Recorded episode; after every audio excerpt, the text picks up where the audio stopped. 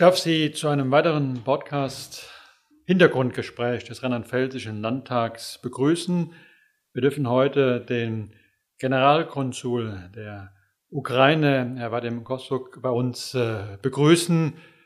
Wir sind alle äh, entsetzt und schockiert, dass äh, Putin den unabhängigen Staat Ukraine mit einem Angriffskrieg äh, überfallen hat, äh, diesen Krieg äh, auf die ganze Ukraine ausgeweitet hat äh, und äh, entsetzt, äh, was dort geschieht. Es gibt eine große Hilfsbereitschaft der hiesigen ähm, Gesellschaft, der Zivilgesellschaft, aber auch der Staatengemeinschaft. Wie haben Sie den 24. Februar, den Tag des Angriffes, als Diplomat, aber auch als Mensch erlebt? Guten Tag. Am 24. Februar habe ich Anruf bekommen von meinen Kollegen und die haben gesagt, der Krieg ist da. Ähm, da sind wir alle sofort ins Konsulat und äh, da haben wir uns auch nachgedacht, äh, wie wir und was wir machen tun, wie wir auch die Sicherheit der Ukraine hier in unserem Konsularbezirk äh, garantieren können, wie wir auch unsere diplomatische Vertretung äh, sicher machen können. Und da äh, gab es natürlich zahlreiche Telefonate und äh, Beratungen mit äh, unserem Außenministerium. Und äh, wir haben verstanden, dass wir uns politisch, aber wirtschaftlich, auch humanitär einsetzen müssen, damit wir auch unser Volk, äh, der vom äh, russischen Angriffskrieg betroffen ist, dass wir unser Volk äh, verteidigen müssen und auch äh, die notwendige humanitäre und wirtschaftliche Hilfe leisten können. Das war für mich äh, der 24. Äh, Februar als für einen Diplomaten, als für einen Mensch. Das war sehr schwierig. Ähm, ich hatte in äh, an dem Tag in, ich wusste, dass an diesem Tag in Kiew meine Verwandte sind äh, mein Bruder mit seiner Familie und meine Schwiegereltern. Ja, das war schwierig. Die Schwiegereltern sind schon äh, ziemlich im hohen Alter. Und äh, da haben wir uns viel Gedanken gemacht, was wir für denen tun können, wie wir die weiter äh, die mit äh, Lebensmitteln versorgen und ähnlichem, wie wir das organisieren können. Aber das war wirklich für uns Schock. Das war, kann man sagen, erwarteter Schock, aber es war trotzdem Schock. Und ich hoffe, wir meisten dieser Schock und wir schalten uns jetzt eher zu äh, Vernunft um und wir versuchen unsere Emotionen an der zweiten Stelle zu halten. Hauptsache, dass wir äh, unserem Volk äh, helfen können, äh, unserem Volk, das in der Ukraine ist und unserem Volk, das jetzt schon die Zuflucht in Europa sucht. Europa war zunächst äh, zögerlich. Äh, man hatte gehofft, äh, den Konflikt äh, durch Verhandlungen ähm, lösen zu können. Aber wir mussten für unsere Generation eine Gewissheiten aufgeben. Wir hatten geglaubt, nie einen Angriffskrieg in Europa als unsere Generation erleben zu müssen. Jetzt ist der Angriffskrieg äh, da. Ähm, Deutschland und äh, Schweden, die sich das vorher nicht vorstellen konnten, haben ähm, Waffen ähm, geliefert. Die Ukraine hat lange vor dem Angriff Russlands äh, gewarnt, auch uns Europäer gewarnt. War Europa, war die Europäische Union zu naiv?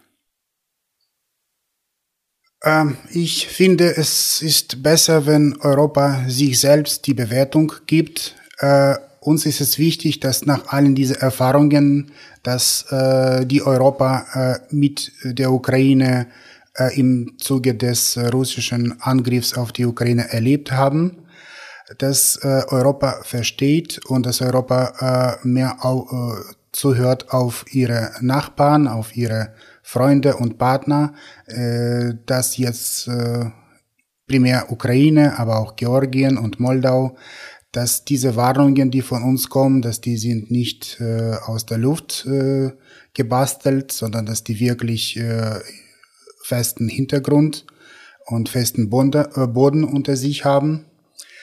Ähm, endlich ist äh, das Europa erwacht und äh, es gilt jetzt im zweiten Schritt äh, vom ähm, pathologischen Pazifismus aufzuwachen, äh, sich davon zu heilen und wirklich zu verstehen, dass äh, Putin nur die Stärke versteht äh, oder starken Widerstand versteht.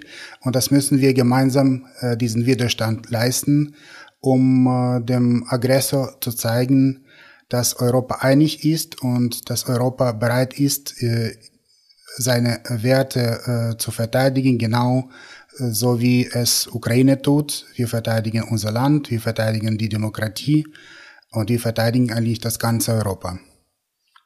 Sie haben es ausgedrückt, die Bürgerinnen und Bürger verteidigen nicht nur sehr heroisch und sehr mutig ihr eigenes Heimatland, sondern sie verteidigen auch für uns alle äh, Freiheit äh, und Demokratie. Und sie zeigen deutlich, äh, sie wollen nicht unter einem autoritären Herrschaft äh, leben, nicht äh, unter einem Aggressor Putin äh, leben, sich ergeben. Deswegen schulden wir Ihnen Dank und Unterstützung und daher die Frage, wie können wir der Ukraine noch mehr helfen? Wo ist Hilfe am dringendsten? Also das Wichtigste, was wir jetzt brauchen von unseren äh, westlichen Partnern und Freunden, das ist die Entscheidung, den Himmel äh, unter, äh, über der Ukraine zu schließen, also Flugverbot äh, zu erteilen.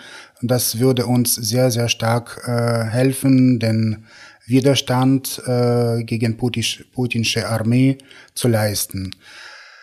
Wo wir noch Unterstützung brauchen, das ist äh, äh für unsere geflüchtete äh, Staatsleute, Staatsangehörigen, die in westlichen Gebieten der Ukraine sich befinden und die schon zum Teil auch äh, über die Grenze äh, sind. Da sind äh, humanitäre Hilfe, da sind äh, Land Lebensmittel, äh, da sind Arzneimittel, da sind äh, eventuell Decken, Schlafsägen und ähnliches.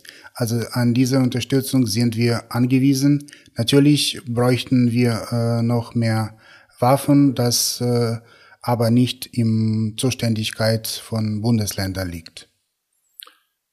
Dann ähm, ist die Zivilgesellschaft ja auch im großen Maße bereit äh, zu unterstützen. Sie haben einige Dinge äh, angesprochen. Aber es gibt ja auch, ähm, das haben Sie im Vorgespräch auch erwähnt, äh, Firmen, die Wirtschaftskontakte in, nach Russland haben, äh, Städtepartnerschaften mit russischen Städten. Was können dort Bürger und Bürger, was können Unternehmen derzeit tun, um äh, gerade in der jetzigen Phase die Ukraine zu unterstützen? Wir bräuchten mehr Freiwillige aus äh, deutscher Gesellschaft, die hier in Anlaufstellen äh, den Ukrainer helfen äh, könnten. Mhm. Äh, es wäre auch die Aufnahme in den Familien sehr ähm, wünschenswert. Dadurch werden nicht nur die Ukraine geholfen, aber es äh, bringt auch mehr zu äh, Völkerverständigung bei. Ähm, glauben Sie, äh, die Ukrainer werden für die äh, europäische Länder eine Bereicherung sein? Die Kontakte mit Ukraine werden eine Bereicherung sein? Es sind schon viele bekannte Ukrainer in Deutschland sehr gut bekannt. Glauben Sie mir, wir haben noch mehr, außer Brüder Klitschkos oder vielleicht Fußballspiele oder ähnlichem. Ja, also, äh, aber wie gesagt, äh, auf Bundesebene, auf Ebene von unseren äh, westlichen äh, Partnern brauchen wir, äh, dass unser Himmel äh, flugfrei wird. Das auch Fragen, die, die nicht auf Ebene eines Bundeslandes ähm, gelöst werden können. Aber was, glaube ich, beeindruckend ist, dass äh, die ganze Weltgemeinschaft bis auf ganz, ganz wenige Ausnahmen äh, zusammensteht, diesen Angriffskrieg Russlands äh, verurteilt und äh, selbst enge Verbündete äh, von Russland sehen das sehr kritisch, was dort, äh, was dort geschieht. Und äh, wir hoffen natürlich, dass, dass äh, äh, ukrainische Volk, dass sie äh, diesen Krieg äh, gewinnen werden, dass sie ihre Unabhängigkeit äh, bewahren.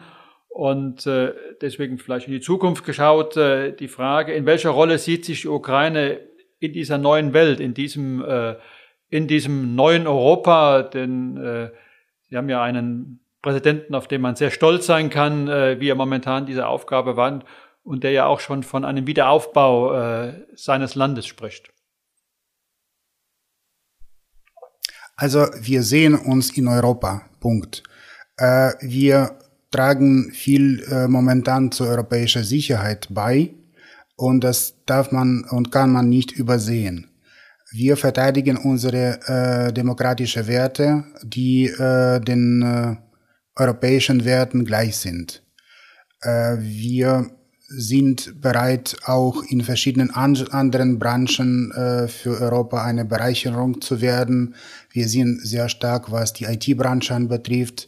Wir können äh, uns auch äh, im Bereich äh, Landwirtschaft, äh, Maschinenbau, ähm, äh, High Technology, Finanz- und technische äh, Bereich, also Bankwesen und ähnliches, sehr hilfreich sein. Also bei uns sind schon die Programme entwickelt werden, die eigentlich einzigartig in der Welt sind. Zum Beispiel, wir sind das einzige Land, das äh, die äh, digitale äh, Personalausweise mit den äh, Papier- oder Karteiform gleichgestellt haben.